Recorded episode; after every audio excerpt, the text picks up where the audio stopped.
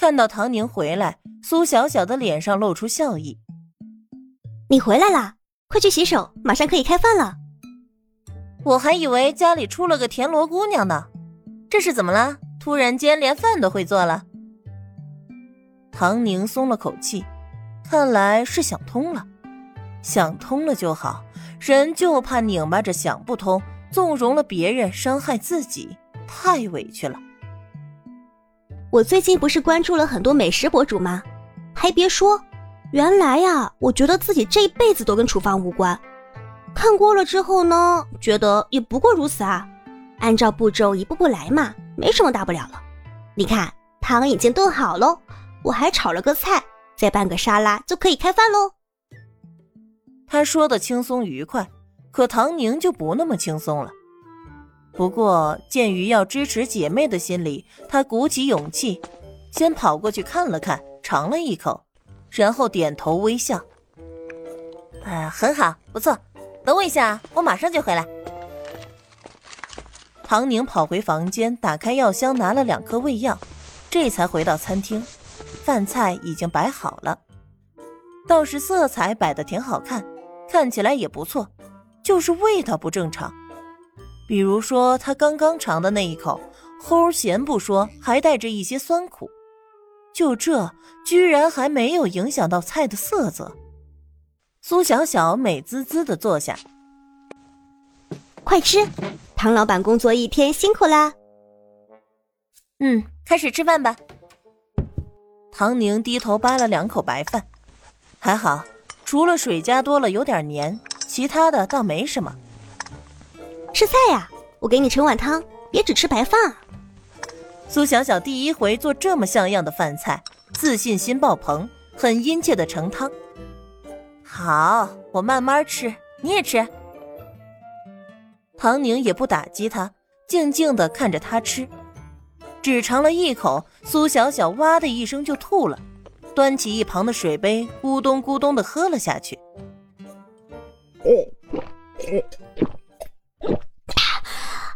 怎么这么咸，都发苦了？他不信邪，又去尝别的。甜的，我怎么放这么多糖？是不是放错了？没事，来吃颗胃药。唐宁送上胃药和健胃消食片，更加让苏小小无地自容。你连胃药都准备好了，玲玲。没事儿，是调料的问题，不是小小的问题。饭还是很好的嘛，下一次再继续努力啊！两个人各自吃了药，唐宁点的外卖已经到了，四菜一汤，是唐宁收藏夹里的饭店，味道很不错。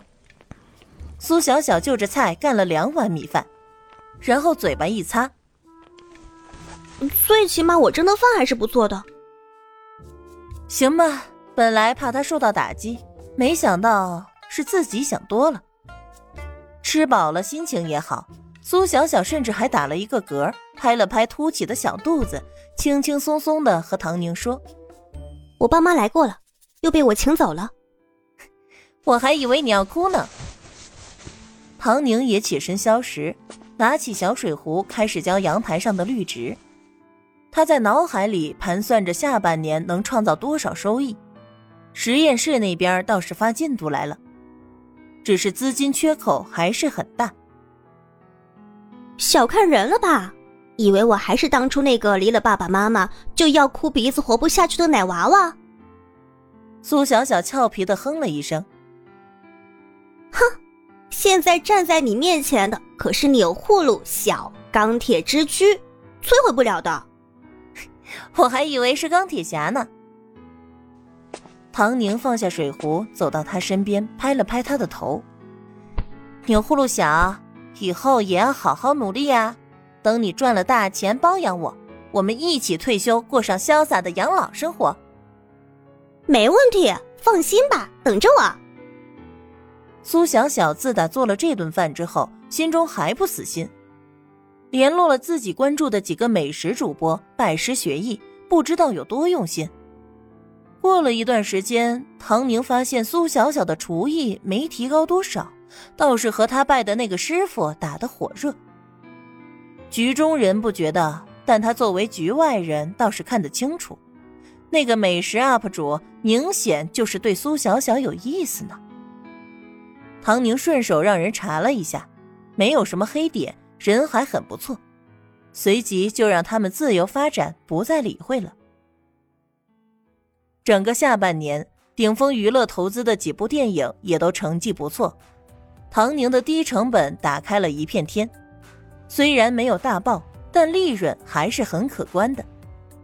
加上他一年到头马不停蹄的赚钱，还有公司新成立的部门打造出了几个极具有个人特色的大网红，分红收益也有不小的一笔。